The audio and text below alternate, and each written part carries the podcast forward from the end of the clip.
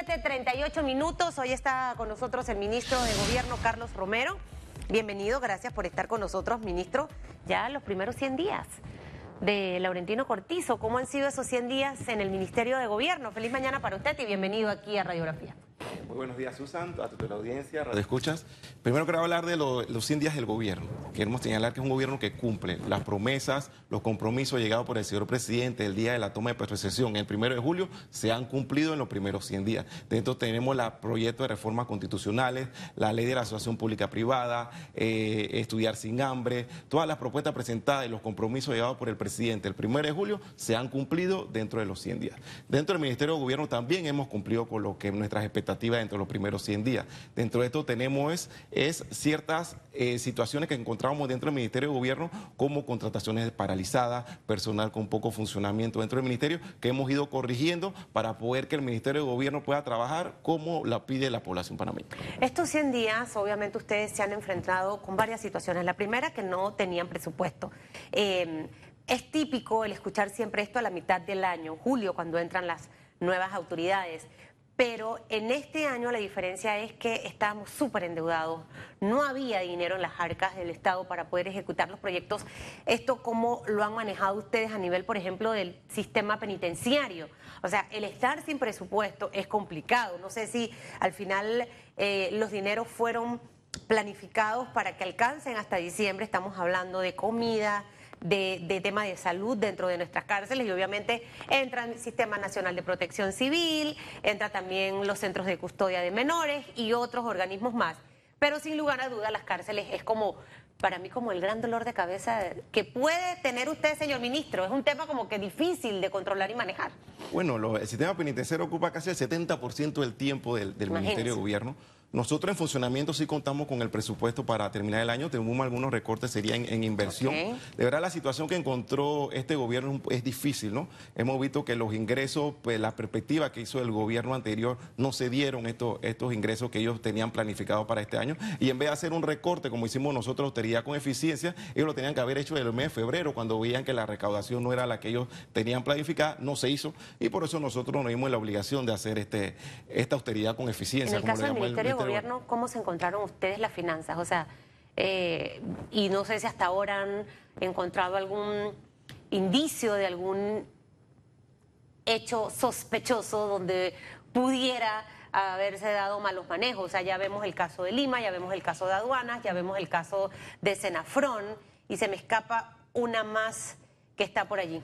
Sí, bueno, nosotros desde que entramos al Ministerio de Gobierno solicitamos auditorías. Las auditorías aún no han culminado, estamos esperando que termine la auditoría para ser responsable y dar el informe de la auditoría a todos los ciudadanos, ¿no? ¿Qué fue lo que hallamos en esas auditorías?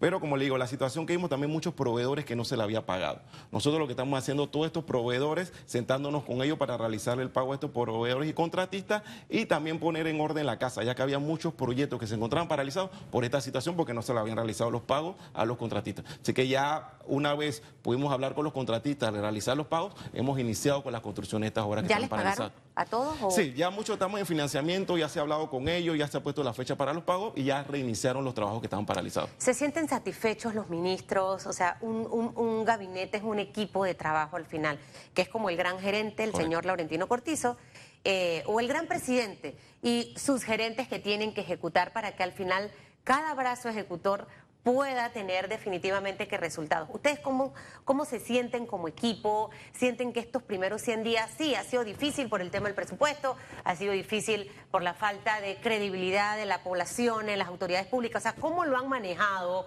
¿Cómo, ¿Cómo es ese estilo de Laurentino Cortizo para dirigir a su equipo de trabajo, para transmitirle un poco a la gente? Porque a veces uno ve al presidente, un hombre que de hecho siento que tiene mucho temple al momento de hablar, que no necesita discursos ni que le escriban absolutamente nada, porque él, fluye por su propia capacidad. Eh, ¿cómo, ¿Cómo es como líder dentro de ustedes y cómo se sienten ustedes en estos 100 primeros días? Bueno, primero quiero que sepan que el presidente Cortizo es igual como ustedes lo ven en la televisión. Esa es la persona, el presidente Nito Cortizo, una persona fuerte, contemple, pero igual una persona que se comunica con todos nosotros. Nosotros nos sentimos cómodos como ministros. El presidente nos indica lo que él solicita, cómo él quiere que se hagan las cosas y nosotros tratamos de realizarlo de la mejor manera como lo indica el señor presidente. Quiere decirle que nosotros estamos como el presidente se reúne con nosotros todas las semana. ¿Les ha jalado las orejas en algún momento? bueno, a veces cuando hay que hacerlo, lo, hace, de verdad lo hace. Él tiene el hablar con nosotros, pero siempre nos da y nos dice que nosotros tenemos un excelente equipo, que nosotros estamos trabajando muy bien y eso es lo importante, cumplir con la expectativa y los compromisos que no solamente son del señor presidente, sino que son todo el gabinete y todos los que formamos este gobierno.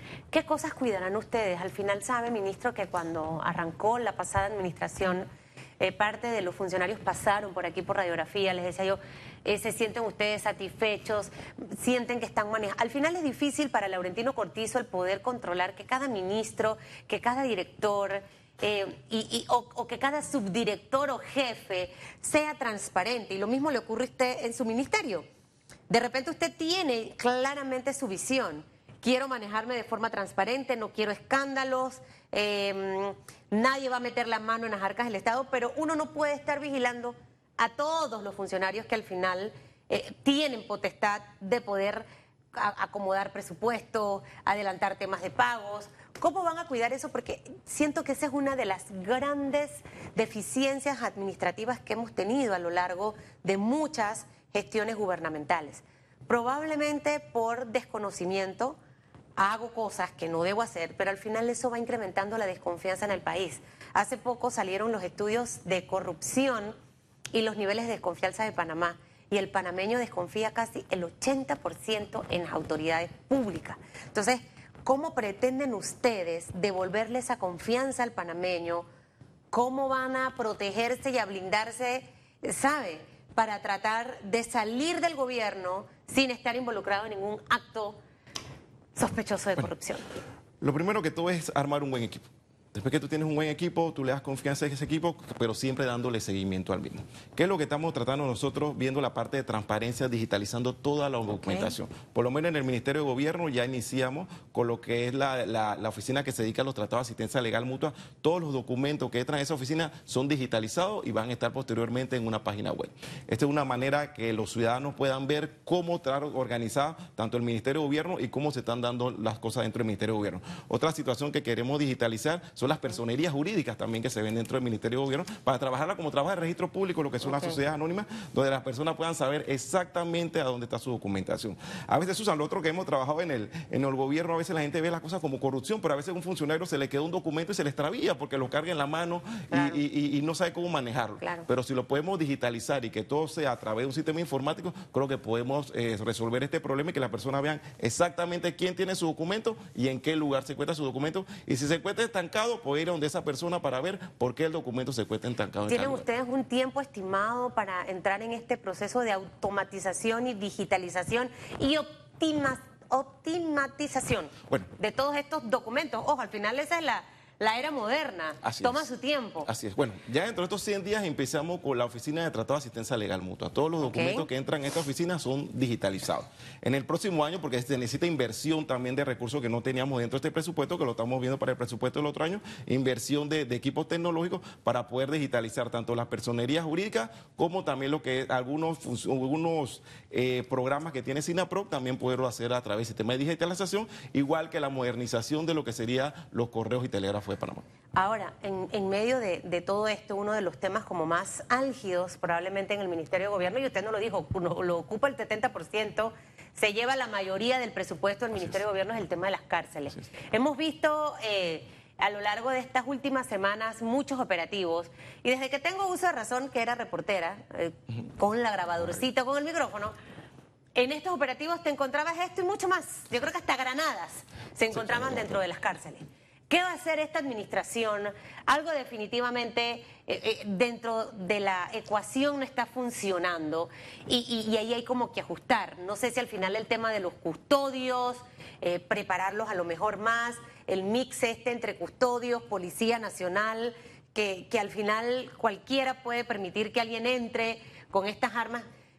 ¿Cómo usted pretende tratar de minimizar? Porque creo que eliminarlo de un día para otro va a ser complicado y una promesa difícil de, cumplir. Bueno, nosotros ya estamos, nosotros trabajamos en coordinación con la Policía Nacional dentro de lo que son los penales. Nosotros tenemos también una academia penitenciaria. Ahora los custodios entran a una academia, tienen seis meses de preparación en esa academia, ya no son como antes una persona que llega y se le da el puesto de custodio, son personas preparadas y capacitadas en una academia por seis meses, donde se escogen los mejores y son los que van a trabajar dentro del sistema penitenciario. Que también nosotros estamos implementando tecnología dentro de los penales. ¿Por qué? Detectores de metales, eh, regulación para que no se puedan dar llamadas telefónicas dentro los penales. Como le digo, una situación que no podemos pero eso Ya no existía, ministro. Sí, pero el equipo que estaba en un vandalismo que se dio hace años, se destruyó ese equipo de protección. Así que nosotros lo que vamos a hacer a través de la CEP, tratar de coordinar con las mismas empresas telefónicas para ver si uno pueden reducir la cobertura dentro del área de los penales. Ok, para entender un poco, porque en, a pasadas administraciones se ha invertido mucho en estos equipos. Entonces, fueron destruidos. Sí, correcto, porque es un, vandalismo que se dio hace años. Yo también pregunté por estos equipos y me dijeron que los equipos fueron destruidos. Así que y esto no es barato, esos, equipos sí, correcto, son Eso, eso, no es barato. Por eso lo que nosotros queremos hacer es tratar de hablar con las mismas empresas telefónicas que ellos nos restrinjan las señales dentro del área de los penales. Claro, anteriormente se dio unas quejas porque alrededor también se, la señal se perdía en las comunidades alrededor, pero con la tecnología que se tiene ahora se puede reducir únicamente el área de los, de los penales. Como te digo, se han encontrado armas, no podemos esconder que tienen armas en los penales porque de verdad... ¿Cuántos operativos han hecho durante su Nosotros estamos haciendo operativos desde el mes de julio hemos hecho alrededor de 23 allanamientos dentro de los penales. Y en todo, hemos, Encontrado, en todo hemos encontrado, en todos, hemos encontrado armas, hemos encontrado armas tanto por socorsante arte como armas de fuego. Igual la última vez se encontraron refrigeradora, pero bueno, ese refrigerador no es que los metieron escondidos, sino que previamente se le había dado autorización para ingresar a esta, estos equipos dentro de los penales, situación que ya no vamos a permitir. ¿Por qué? Porque hemos visto situaciones del sistema eléctrico dentro de los penales no aguanta tantos equipos eléctricos, porque no fue construida Pero las ¿a dónde las metían? Dentro de... Dentro de los se encontraban y habían sido, no era que lo metían escondidos, sino que en administraciones anteriores se había autorizado a introducir estos artefactos dentro del penal que nosotros ahora estamos regulando y todo lo que se ve dentro del centro penal que tiene autorización y previamente una instalación por una persona idónea. ¿Cuántos centros penales tenemos? Eh, está La Joya. Bueno, tenemos el centro penitenciario más grande que es La Joya, que está La Joya, La Joyita, La Nueva Joya. Dentro de La Joya hay tres. Hay tres centros penitenciarios, tenemos en Colón, en todas las provincias tenemos... Espérese, que voy a anotar todo, ministro, usted sabe, me va a tener que hacer un tour. Sí, sí, te voy a tener que hacer un tour. Un tour porque tengo años de no ir. Dentro de La Joya está La Joyita. La Joyita, La Joya y La Nueva Joya. y La Nueva Joya. Correcto. estos, estos tres recintos ¿Están separados? Sí, están separados. Están separados. con accesos separados para poder entrar. Correcto, con Con custodios y policías en cada puerta, en cada lugar para poder acceder a este lugar. Correcto, correcto. La comunidad penitenciaria de este gran centro, La Joya, ¿De cuántas personas estamos hablando? alrededor, alrededor de 11 mil personas. ¿Entre estos tres? Entre estos tres. 11 mil personas. Y el total en el nivel nacional, tanto masculino como femenino, podríamos estar hablando de 17 mil 300 personas. Ok, estas 11 mil personas que están entre la joyita, la joya y la nueva joya, ¿en qué condiciones están? O sea, estas cárceles están nuevas. Sabemos que la administración Ricardo Martinelli había dejado unas instalaciones hechas que creo que mucho después fue que se usaron durante la administración Juan Carlos Ganela. Eh, la película que tengo yo en mi cabeza de las cárceles hace mucho rato eran como, parecían como una gallinera, no sé, con, con los rejones y ahí había un montón, no, no, no, no, no de gente y habían eh, colchones, eh, camarotes, maca, hamacas, eh, esa imagen la tengo en mi cabeza. ¿Siguen siendo de esta forma? esa imagen que tiene es la misma imagen que encontré yo cuando entré el, primero de julio, la primera semana fui hace una 100 días, eso fue lo que Hace 100 días fue lo primero que me encontré. Y porque veo un deterioro que se dio que ya por varios periodos, que verdad no se había dado el trabajo que se tiene que hacer dentro de los penales. ¿Y qué implica esto? Si no se da un trabajo dentro de los penales, una mejora de estos pabellones, no se puede realizar una resocialización real. ¿Por qué? Porque no puedo realizar la clasificación. Tengo personas de máxima, máxima seguridad con personas que, han, que son delincuentes primarios. Así que nosotros lo que estamos trabajando es en la mejora de estos pabellones para poder realizar una nueva clasificación y poder conseguir la resocialización. Porque el fin de esta administración es la resocialización. Porque como se lo digo a todos, estas personas, por más que tengan una condena 10, 20, 30 años, van a salir a la sociedad en algún momento. Y por eso es necesario resocializar. ¿Cuántos pabellones hay dentro de la joyita, la joya, la nueva joya? ¿Hay todavía pabellones que no se han utilizado, porque le hace falta puertas, porque me estoy haciendo la película de lo que yo he visto. Bueno, todos los pabellones se están utilizando. Ajá, la todos, eh, todos. Correcto, en la nueva joya sí se tiene algunos pabellones que no se están utilizando porque la manera de la construcción no fue la adecuada cuando se hizo la construcción, entonces hay que, hay que adecuarlo para poder utilizarlo, pero en todo lo demás, lo que es la joya y las joyitas se están utilizando todos los pabellones y se están construyendo unos pabellones nuevos. Incluso el pabellón nuevo que se está construyendo tiene acceso a personas con discapacidad, o sea que es un poco más amplio porque tenemos personas que tienen movilidad reducida y necesitan Claro. un pabellón ¿Por o alto. construir más pabellones, ministro?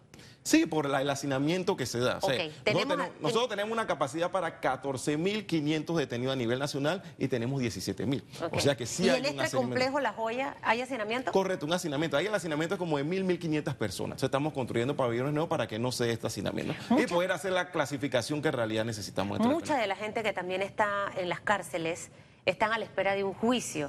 O sea, algo en el sistema judicial también a ustedes no les, no les ayuda. Y le explico por qué. Porque aquí con facilidad cualquiera se le da una medida cautelar, ahora con el sistema penal acusatorio de casa por cárcel, país por cárcel, whatever por cárcel. Pero hay gente que tiene tres, cuatro años esperando un juicio. Y hay mucha de esa gente que también cuando sale de la cárcel luego le dicen, ay, eres inocente. Bueno, Eh, bueno, esa parte le corresponde al órgano judicial, pero- al Ministerio Público, pero lo afecta a usted pero el- sí quiero decirte que con el sistema penal acusatorio ha mejorado. Como los Ok. tiempos han reducido, ya tengo ya más cantidad de personas condenadas que personas que no han sido condenadas, que era la diferencia que se daba o sea, que anteriormente. ahorita mismo no es que está entrando gente a tutiplén a las cárceles. Sí están entrando, pero ya como el proceso es más corto, en realidad es seis meses, por lo general ya se tiene una condena. No es como tiempo antes con el sistema an- anterior, que demoraban dos o tres años para recibir una condena. Esa parte sí ha mejorado. ¿Cuál es la ventaja de tener personas que ya han sido condenadas? Que ya yo puedo entrar a la resocialización directa de esa persona. Si no han sido condenadas, no puedo aplicarles todos los proyectos que les puedo aplicar de resocialización. Esa es la ventaja de tener personas condenadas dentro del penal y no como estaban ¿Cuántos en el hay condenados de esos 17 mil? Casi el 60% ya se encuentran bajo condena. O sea que un 40% está sin condena. Correcto, correcto. Eso es una campanita para la Corte Suprema de Justicia, para los jueces y demás. Señores, tenemos un 40% de personas, seres humanos como usted y como yo, que están a la espera de que se les diga si son inocentes o son culpables. Ahora que vamos a escoger magistrados nuevos para la Corte Suprema de Justicia, principales y suplentes.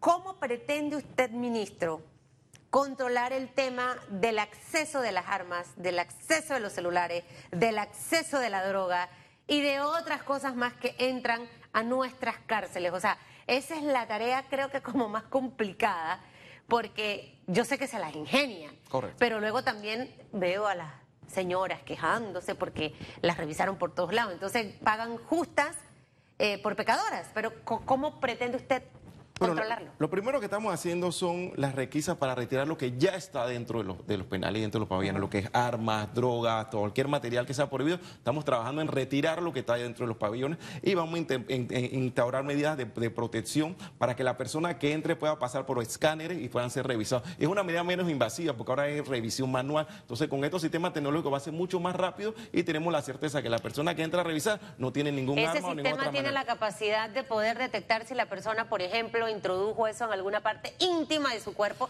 que sabemos que pasa. Bueno, en, eh, en la parte de, de- de la nueva joya o la media joya tiene un escáner completo como lo que tienen en los aeropuertos que, que prácticamente te toma una radiografía de lo que tiene. Entonces, eso es lo que tenemos que integrar tanto en la, joya, en la joya como en la joyita para que las personas que entran puedan ser mucho más rápido y tener la certeza que la persona que entra a los penales a visitar a sus familiares o, o el- por lo general son las madres que van a visitar a los hijos, no introducen ningún material dentro de los penales. Y también pasarán dentro de estos escáneres tanto custodio como policía, porque también tenemos que vigilar también a las personas que están custodiando dentro de las cárceles. Ah, sí, porque también eh, a eso iba. Nada más no la familia, a veces las mismas eh, figuras que trabajan dentro del sistema, llámese los custodios o Policía Nacional se prestan para esto. ¿Ustedes han detectado, tienen algún caso Bueno, este tenemos- identificado este ya de corrupción? Cuatro casos tenemos ahora mismo de custodio que están siendo investigados, están siendo, ya fueron separados del cargo y están, se puso la denuncia ante la ¿Custodios de la, de la joya? Sí, custodio del Centro Penitenciario de La Joya, que ahora mismo están siendo investigados por eso. ¿Policía Nacional? Policía Nacional, no, porque eso ya le tocaría al Ministerio de Seguridad. Nosotros como Ministerio de Gobierno es a los custodios que están dentro de esos los penales y ya tenemos cuatro en este año que están siendo investigados por tal. Vamos a hacer una pausa, ministro, porque quiero hablar después dónde están los otros 7 mil eh, detenidos, porque sabemos que tenemos otros otros centros penitenciarios. Está el Centro Femenino de Rehabilita- Rehabilitación, está el de Colón, sé que en David hay una cárcel nueva. Eh, y si pretendemos en algún momento tener una gran cárcel, Usted sabe, usted sabe que yo soy fanática de ver todas las películas así de asesinatos y de crímenes. Mi papá me, me metió en esa onda porque ella, él quería un varón de primero. Entonces nació fue Susan, por eso que estoy así dura. Véase todas esas series de cárceles. Mire usted cómo va a aprender cosas ahí. Uf, se lo digo, a mí me, okay. me puedo yo ser la chief and chief de las cárceles. Ay, papá, si no tuviera hijo lo hiciera. ¿Tú te imaginas, Catherine Benítez? Someto a todo el mundo allá adentro. Una pausa. Y al regresar vamos a leer sus comentarios de la pregunta de redes esta mañana a través de EcoTV Panamá, RPC-Radio. La pregunta está en pantalla. ¿Cómo evalúa los primeros 100 días de gestión del presidente Laurentino Cortizo? ¿Cuáles han sido sus aciertos y desaciertos? Siéntase en confianza, desahógese esta mañana y participe de la pregunta. Ya regresamos en segundos.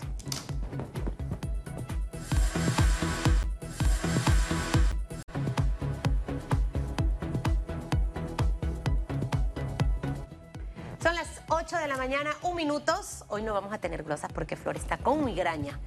Así que le vamos a dar oportunidad para que usted pueda participar de la pregunta que tenemos en redes sociales. Em, ¿Qué cosas considera que ha hecho bien? ¿Qué cosas ha hecho mal el presidente Laurentino Cortizo en sus primeros días? La pregunta está allí a través de arroba ecotv panamá, arroba rpc-radio. ¿Cómo evalúa los primeros 100 días de gestión del presidente Laurentino Cortizo. ¿Cuáles han sido sus aciertos y desaciertos?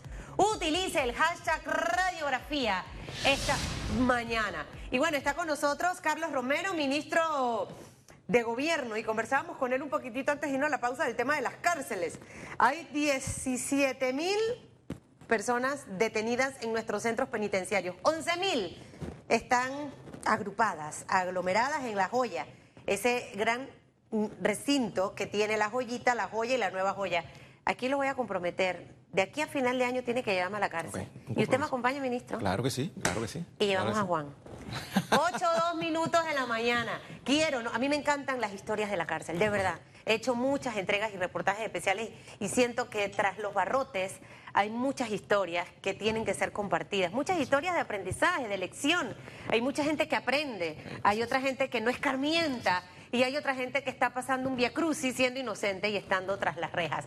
¿Dónde se encuentran los otros 7 mil detenidos? Bueno, de ahí te voy a hacer un desglose. Tenemos la parte femenina, alrededor de mil personas privadas de libertad, femenina a nivel nacional. ¿Todavía eso está ahí en el centro femenino? Sí, correcto, estamos en el centro femenino de rehabilitación. Pero eso está como feo, ministro, afuera. ¿Qué están haciendo bueno, allí? Se está construyendo un nuevo centro femenino en el área de La Joya, la Nueva Joya, un nuevo centro femenino que está en construcción. Está la empresa trabajando en el avance de esa obra para poder realizar la mudanza, ¿no? Porque de verdad se encuentra en una situación de deterioro el actual centro ¿Cuándo pretenden mudar a las, a las reclusas? Hay una situación con la empresa que la obra se encontraba prácticamente paralizada. Estamos trabajando con la empresa para ver cómo, cómo avanzamos eso. ¿Por qué estaba paralizada? ¿No le pagaban? Tenían por esto algunas adendas, ¿no? Que estamos evaluando nosotros, también falta de pago, así que estamos trabajando esas situaciones para ver si de aquí a un año y medio, dos años podemos tener listo el centro yo, yo, Ahora que estamos hablando de eso, y ahí voy a hacer pausa, las adendas, por ejemplo, en proyectos para mí eh, son poco entendibles. Eh, si, tú, si tú me hiciste un presupuesto para hacerme un arroz con pollo y me estás diciendo que me va a costar 50 dólares hacerme una paila de arroz, ¿por qué después cuando ya le estás tirando el pollito deshilachado?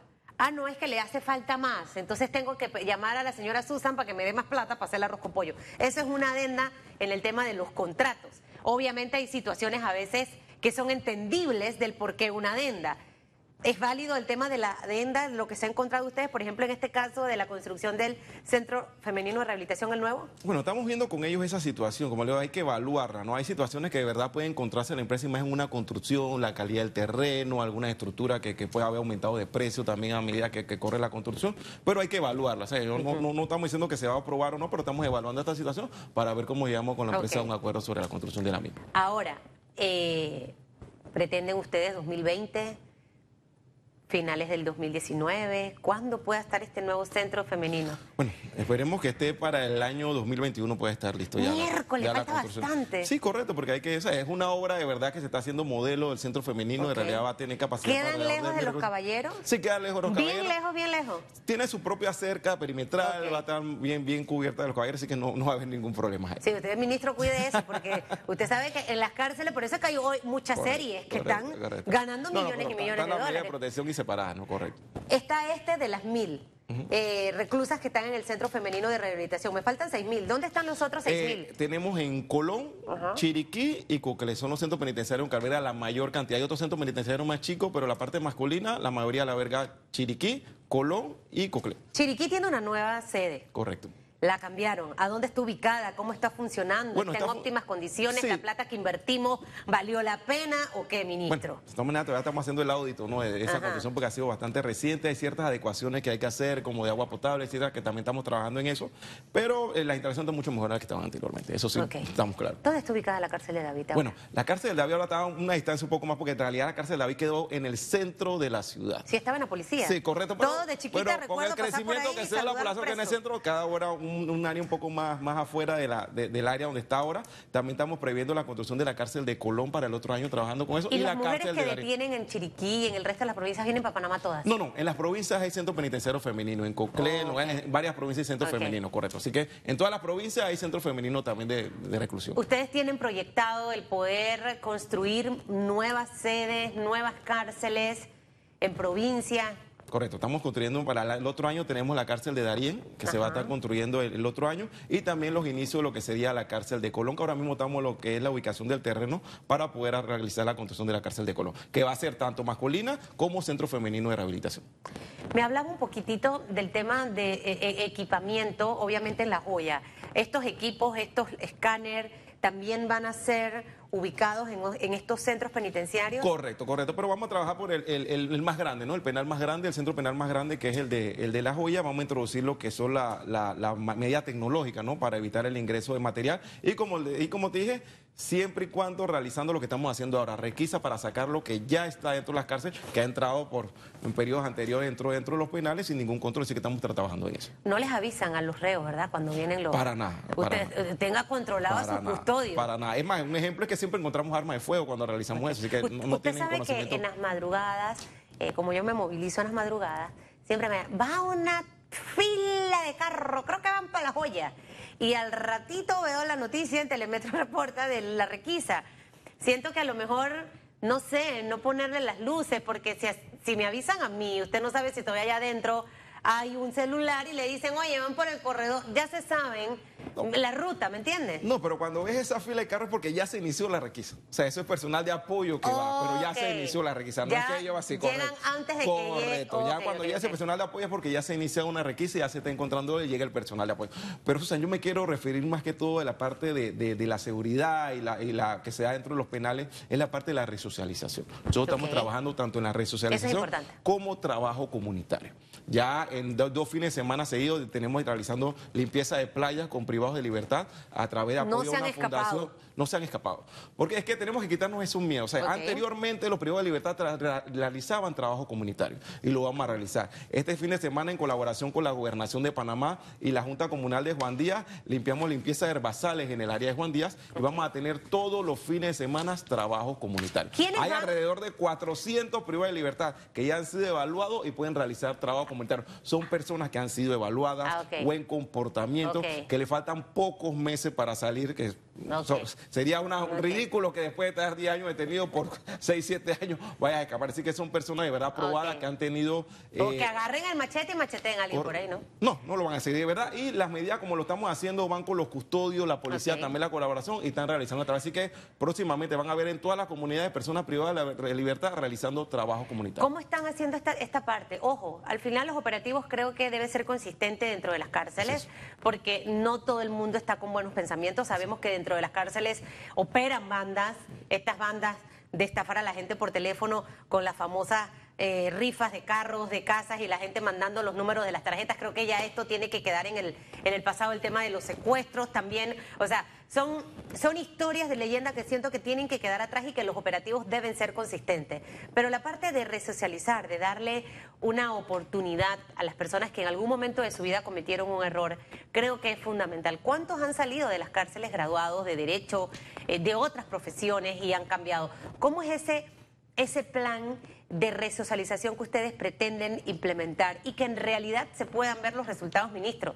Que ese personaje que invirtió tiempo en resocializarse, cuando salga de realidad tenga un trabajo. Porque hay muchas empresas, uno habla mucho, pero luego contestan es que yo estuve preso porque yo maté. Entonces, yo no lo quiero contratar en mi empresa. Entonces, las puertas se le cierran a muchas de estas personas a pesar de que pasaron por ese periodo de resocialización. Bueno, nosotros primero lo que todo estamos enseñándole un oficio. Muchas de las personas que están privadas de libertad ni siquiera saben hacer un oficio. Así que nosotros estamos trabajando en eso, primero a través del INADE, el Ministerio de Educación, enseñándoles un oficio para que ellos una vez se reintegren a la sociedad puedan realizar estas obras. Casualmente el día de ayer tuvimos la primera reunión con empresas que se llama un proyecto Mi Amigo Empresario. Pero este para los institutos de estudio interdisciplinarios, o sea, menores de edad, que ya una vez cumplido 18 años han sido capacitados por este centro de estudio interdisciplinario, puedan acceder al mercado laboral. Tuvimos participación de muchas empresas, las cuales van a colaborar con nosotros para darle la primera oportunidad a este joven. Por eso lo que hay que tener, hay que tener en cuenta la resocialización, tanto de los menores de edad como de los adultos. Que hay algunos que no van a poder ser resocializados, es verdad. Pero nosotros tenemos que tratar porque la mayoría de verdad tiene las ganas y, la necesidad de ser capacitados para poder reintegrarse nuevamente a la sociedad. Las condiciones de nuestros reos, esa, esa es otra de las realidades con las que nos hemos quedado de ver a pacientes con VIH en pésimas condiciones dentro de las cárceles, a personas que están en una etapa terminal del cáncer y que definitivamente tras que estás detenido, vivir esta enfermedad en condiciones no aptas, al final es un ser humano como usted y como yo.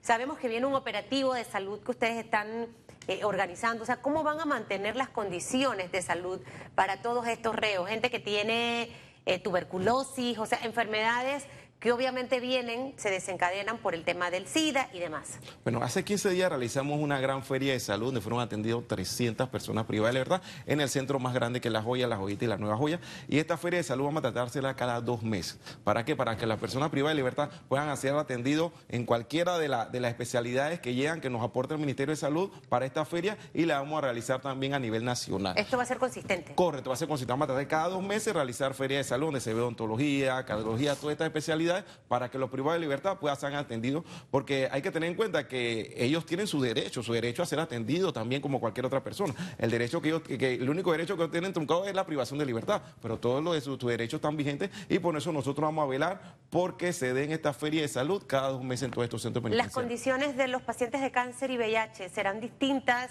estarán ubicados en pabellones probablemente con mejores condiciones, o sea, un paciente de cáncer que recibe quimio, radioterapia, sufre de calor, quiere estar acostado, o sea, las condiciones en realidad son distintas. ¿Cómo están manejando este tema, señor ministro? Sí, correcto. O sea, como se mencionaba anteriormente, ya estamos inaugurando el primer pabellón que va a tener para personas discapacitadas. Ahí entrarían ellos. Sí, entrarían ellos y otras personas también con alguna discapacidad, una discapacidad. Así que vamos a estar trabajando en que existan estos pabellones, ¿no? Para que estas personas, si bien es cierto, están privadas de libertad, puedan recibir la atención requerida. Los, el resto de los, de los detenidos, em, que obviamente están en otras condiciones, ¿qué tipo de seguridad a ellos mismos también se les va a ofrecer? Ojo, estamos viendo el tema de las requisas, de los operativos, pero creo que también muchos panameños tenemos las imágenes de los llevaban a los muertos en unas carretillas de esta de construcción. O sea, eh, ¿cómo, ¿cómo ofrecerle seguridad al reo? Sabiendo que Susan Elizabeth Castillo, usted me manda para el Centro Femenino de Rehabilitación y me pone en un pabellón donde a lo mejor yo he tenido temas y voy a quedar frita. Eh, ¿Cómo manejan ese tipo de, de, temas específicamente para evitar rencillas entre bandas? Que obviamente personas con alto perfil de criminalidad también tengan su seguridad, entre comillas, porque al final es un ser humano, o sea, no podemos tirar a la gente a la cárcel no mátenlo. Así es. Bueno, nosotros tenemos que velar por la seguridad una vez entra al sistema penitenciario, nosotros tenemos que velar por la, por la seguridad de, las personas, de todos los que están en el, en el, centro penitenciario. Y nosotros, como te digo, más que todo, primero las requisas, como estamos haciendo para sacar estas armas que se encuentran dentro del penal. Y nosotros hacemos evaluaciones de la persona que está entrando. Se le hace evaluación, se le pregunta si viene de alguna pandilla, si tiene alguna resida con alguien, para la hora de poder ubicarlo, clasificarlo, no tenga ningún problema dentro del penal. En el Renacer todos se portan bien.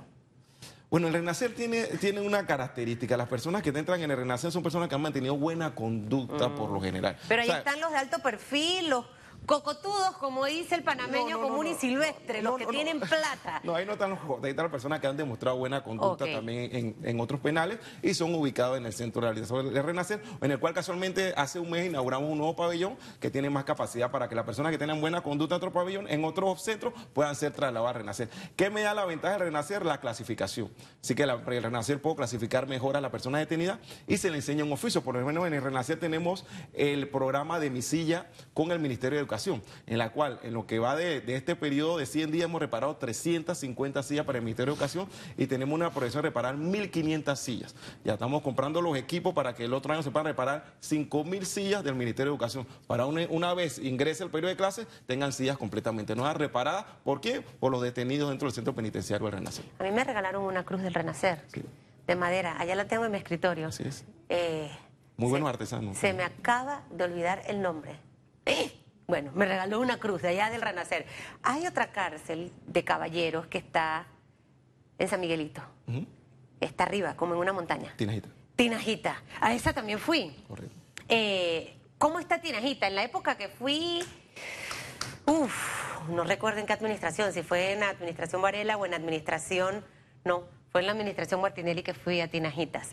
Y mm, era un centro penitenciario donde lo que imperaba era el hacinamiento, eh, en, en todo, pabellones muy pequeños en realidad.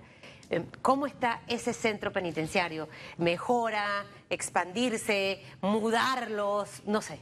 Bueno, Tinajita ahora mismo lo tenemos como un centro de ingreso. Las personas una vez salen del órgano oficial o del cual sistema, entran a Tinajita para ser clasificados y evaluados. Ellos no se quedan mucho tiempo ahora en Tinajita. Es una, ¿Cuánto tiempo se quedan en Tinajita? Bueno, se quedan 15 días, un mes para que sean ingresados y evaluados y una vez son trasladados a un sistema ya, ya lo que sería la joya, la nueva joya o al lugar que le corresponde. Pero únicamente lo tenemos ahora para clasificarlo y como ingreso. La comunidad extranjera en Panamá, ¿cómo estamos en nuestras cárceles? ¿Ha aumentado? ¿Se ha mantenido? Se ha mantenido. En realidad, el 10% de esos 17 mil son personas extranjeras. Así que se ha mantenido. ¿Nacionalidades colombianas? Colombianas, eh, salvadoreño, nicaragüense, venezolano, pero se ha mantenido, ¿verdad? No ha habido un aumento en, la estadística de los últimos 10 años, no ha habido ningún aumento de, extranjeros. Bueno, ministro, escúcheme, para cerrar el tema de las cárceles, luego vamos a chatear allí para el. A lo mejor esto va a tomar varios días, pero quiero hacer un recorrido por todas las cárceles. ¿Le parece? Un compromiso. Un compromiso. Y quiero, de verdad, y quiero. Mire, aquí me están escribiendo que se quieren sumar. Eh, es que hay están las verdaderas historias, ¿sí o no, tijerino? Pero vamos a hacerla al estilo Susan Elizabeth, ¿ok? A dormir y toda la cosa, y a comer con los reos y toda la cosa. Así es la cosa, caramba. A vivirlo de verdad. Dejamos el tema de las cárceles, porque dentro del Ministerio de Gobierno está el Sistema Nacional de Protección Civil, está también los centros de custodios de menores, está también el tema de los refugiados. Háblenos un poquito de, de esos pilares hacia dónde pretende llevar, señor ministro, por ejemplo, SINAPROC eh, el Sistema Nacional de Protección Civil siento que es uno de los organismos que, que más fluye orgánicamente. Siento que porque el perfil del director siempre es como menos político que otra cosa y se dedica a hacer como su trabajo, ¿me entiende? Eh, ¿Hacia dónde pretende llevar el Sistema Nacional de Protección Civil? Bueno, el, director de Senapro es algo que una persona que tiene que trabajar 24 horas al día, y él lo sabe. Y de verdad, el, señor Smith es una persona que ha hecho un excelente trabajo, lo que lleva el, periodo de los 100 días dentro de Sinapro. Lo que estamos trabajando con Sinapro también es tecnología, incorporar tecnología dentro del sistema de Sinapro. De verdad, tenemos mucho voluntariado, colaborar con el voluntariado y tratar de aumentar los voluntariados dentro del Sistema Nacional de Protección Civil. En estos eventos que se han dado en estos últimos meses de, inundaciones, la falta de agua que se dio en la parte de Panamá Oeste, de verdad hemos visto un trabajo que ha realizado Sinapro para colaborar con la comunidad. Y equipos nuevos, más unidades? O sea, ¿cómo, cómo, cómo lo visualiza usted en estos cinco años? Sabemos que es una, al final los temas de seguridad probablemente no es los donde más presupuesto se va a concentrar, pero definitivamente que sí necesitamos darle como las herramientas, ¿no? Claro que sí. En Sinapor nos hemos encontrado con muchos autos que se encontraban en deterioro, ya están, trabajando en la reparación del mismo. También hangar, estamos trabajando en un hangar que ellos tienen en Coclé para poder llevar materiales allá, para en caso de desastre sea mucho más rápido repartir la ayuda, ya que ahora mismo tiene que venir desde Panamá. También estamos trabajando en otro hangar en Chiriquí para hacer mucho más fácil la, repartición de, materiales o, de, o de equipo en caso de desastres naturales. De verdad, Sinapro es una institución loable que ha venido trabajado por años en Panamá y nosotros lo que vamos a hacer es tratar de dotarla de equipos y de equipos tecnológicos. O sea, ya, ya en los años que estamos, de verdad hay tecnología que se puede implementar para casos de desastre donde pueden no solamente prevenir, sino advertirnos ¿no? de, que, de que va a pasar alguna situación. El tema de los refugiados, mucha gente a veces suele confundir el tema de los refugiados con las personas de nacionalidades extranjeras que entran a nuestro país. Y, hay que como que diferenciar la gente que en realidad eh, viene de lugares, por ejemplo, de Colombia por el tema de violencia, em, donde ha cambiado un poco el panorama colombiano, pero sin lugar a duda, al sol de hoy todavía existen grupos guerrilleros en las regiones fronterizas con nuestro país. Eso hace que mucha gente emigre con su familia, deje casa, ganado, gallinas, todo, para venirse a una tierra desconocida y poder tener paz. Muchos han perdido también a sus familiares. Quisiera que nos hablara un poquitito de eso y de esa diferencia que hay entre el cubano, entre el venezolano, el africano, que hace todo un trayecto, muchos con el objetivo de llegar a los Estados Unidos, versus el que es refugiado. Bueno, me encanta la pregunta, porque me da la oportunidad de explicar lo que es un refugiado. Desde 1990 a la fecha existen 2.500 refugiados en Panamá únicamente. Desde 1990 a la fecha. Nos hemos mantenido con esa cifra. Nos hemos mantenido con esa cifra. Es más, te puedo dar un ejemplo. Lo que hemos recibido en estos tres meses han sido 15 mil solicitudes. Y de esas 15 mil solicitudes solo se han aprobado 7 personas. ¿Por qué? Porque una persona refugiada... Es una, diferencia bien abismal. Correcto, un refugiado... ¿Por qué solo aprobadas siete? ¿Por qué? Porque tiene que comprobar que él es un refugiado, que puede ser un refugiado en el país. ¿Quién es un refugiado? Una persona perseguida en sus países, ya sea por motivos políticos, motivos eh, religiosos, motivos de estatus de, la persona o de calidad de la persona, tiene que comprobarlo. Y nosotros lo que hacemos es que comprobar, lo comprobamos con otras entidades internacionales la documentación que presenta esta persona. Por eso es que te digo que el filtro para refugiados es muy pequeño las personas que pueden ingresar como refugiados a Panamá y quiero diferenciarlo con las personas que entran al país buscando un bienestar económico para él y su familia. Esto no el es un refugiado se queda en en suelo panameño o su paso es momentáneo. El refugiado, se, queda, se queda en suelo panameño. Pero como te digo, de los, desde 1990 a la fecha nada más existen 2.500 personas con el estatus de refugiado. Y como te digo, en los últimos tres meses de 15.000 documentaciones que se revisaron, solo 7 fueron aprobados como refugiados. Son personas que de verdad han sido perseguidas en sus países y de verdad, y nosotros como, como respetuosos del derecho internacional debemos darle el apoyo a estas personas que han sido perseguidas en su país. O sea que muchos se quedan ya residiendo en Panamá al final del camino no pueden regresar a sus países, o sea, no tienen otro otro camino, ¿no? Así es, correcto. No, y, la vía refugiado tampoco es fácil. Ellos tienen que trabajar en el país y los estados de trabajo, ellos trabajan, no es que se le da ningún ingreso, ellos trabajan dentro del país. Pero como le digo, tenemos que diferenciar el refugiado de la persona que viene buscando un mejor estilo de vida en nuestro país. Los jóvenes, y vamos a dejarlos un poquitito de, último, eh, con los centros de custodios de menores, o sea, eh, recordamos muchos panameños el episodio tan triste en donde jóvenes eh, perdieron la vida en ese centro de custodio y definitivamente que uno a veces imagina cosas, piensa cosas que, eh, ocurren en estos lugares. ¿Cómo están manejando este tema que es tan vital? Porque son los jóvenes que posteriormente pueden estar en nuestras cárceles para tratar de es difícil, la, la, etapa de adolescencia es complicada porque usted le dice a un joven por aquí, él dice por acá. Y al final siente que todo lo que tú estás haciendo es como en su contra y para hacerle daño, cuando es probablemente lo contrario. Sé que es una, una tarea un poco titánica, pero que sin lugar a duda tenemos que hacerla como sociedad porque es el futuro y ese relevo. Lo que no queremos es que esos jóvenes posteriormente se conviertan en delincuentes. Lo que no queremos es que esos jóvenes posteriormente estén dentro de una de nuestras cárceles pagando una condena por un crimen cometido. ¿Cómo está manejando este tema, señor ministro? Bueno, antes de llevarte al sistema penitenciario de las Joyitas, quiero llevarte al Centro Interdisciplinario donde tenemos por ahí. Porque de verdad, para que tú veas la loable labor y la labor y la tarea que se realiza dentro de este estudio interdisciplinario. Hay los jóvenes que son que tienen conflicto con, con, las leyes en Panamá, son llevados a este centro y de verdad se les enseña tanto un oficio, se les enseña a realizar labores como de panadería, se les enseña labores de albañil, se les enseña también educación. Pero ¿qué problema tenemos, Susan? Que a veces cuando ellos entran al centro son resocializados, se les enseña un oficio, pero cuando regresan a las comunidades a veces se pierde el trabajo realizado. De verdad son jóvenes que a veces no tienen ese sustento familiar fuerte que lo pueda apoyar. ojo, la familia juega un papel fundamental, pero probablemente es difícil cuando sales y en la casa no hay comida, ¿ok? Eh, y hay problemas en la casa, problemas entre los papás, problemas, eh, no hay eh, un hogar conformado, están separados, hay padrastros, hay madrastras, o sea, el entorno se pone más complicado.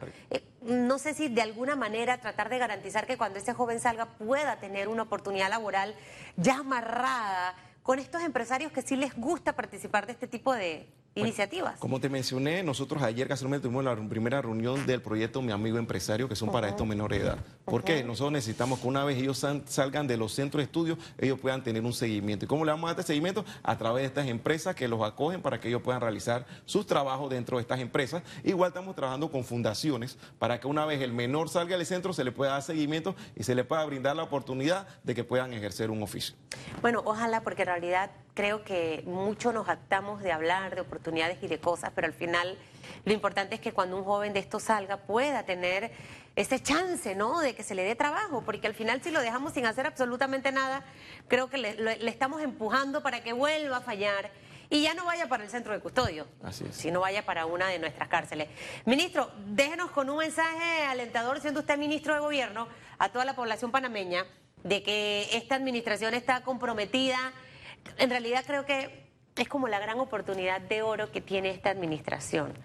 Eh, hemos pasado por, muchas experiencias, actos de corrupción, eh, mucha plata perdida, gente que todavía sigue siendo pobre, que no la hemos sacado de esa condena de la pobreza y le hemos dado la oportunidad de poder avanzar. Eh, la impunidad que hemos visto en algunos casos. Y, siento que al final la gente lo que está esperando es que al país entero le vaya bien. Eh, ese mensaje por parte, ya que está usted aquí con los 100 días y la pregunta que tenemos en redes, para que el panameño se sienta un poco más tranquilo. Siento que ahorita mismo, y ustedes lo deben de saber, ya empezó, y yo lo vaticiné aquí hace tres semanas para que le diga al presidente, ¿no? Para que la próxima vez, cuando tenga los 200 días, me dé la entrevista a mí, ¿no? Solita. Solita. Ya empezó el tema de la campaña sucia a, nivel de, redes. Y este es como el inicio, ¿ok? Lastimosamente, a veces quienes pierden no saben perder. Y siento que optan por tomar la peor decisión de sus vidas. Y, ayer veía yo memes de los asesores nombrados, memes de funcionarios que han sido nombrados. Entonces, yo siento que al final a mí me gustaría ver a una figura de un partido político haciendo el señalamiento pero no inundar las redes sociales con ese pocotón de información que yo le puedo asegurar que fue la que le hizo mucho daño a la administración Juan Carlos Varela. El tema de los fake news, el tema de la gente cizañosa, venenosa y malvada que son contratados para trabajar en call centers, es algo a lo que hay que prestarle atención. Vivimos envenenados cinco años, donde la gente decía, este país no sirve para nada, y todo era negativo, negativo, y ahí están los resultados.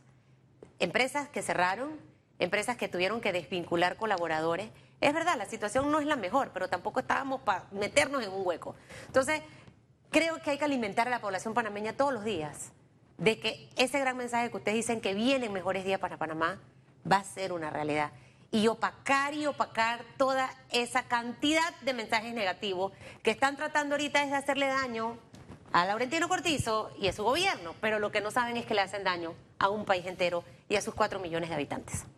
Eh, bueno, Susan, yo lo que quiero decirle a, la comunidad y a la, población que de verdad las expectativas son muy altas de la población. Lo que tenemos que tener certeza es que tenemos un presidente que cumple lo que promete. Lo que cumplió en su toma de posesión el 1 de julio, dentro de sus primeros 100 días, lo cumplió.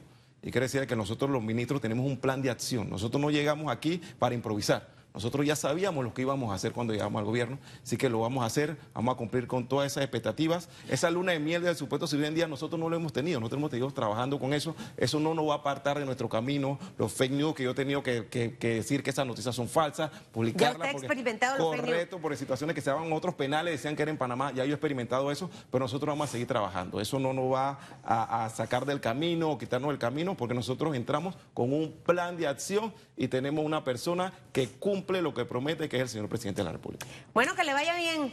Gracias. Hoy estamos a 8 de octubre.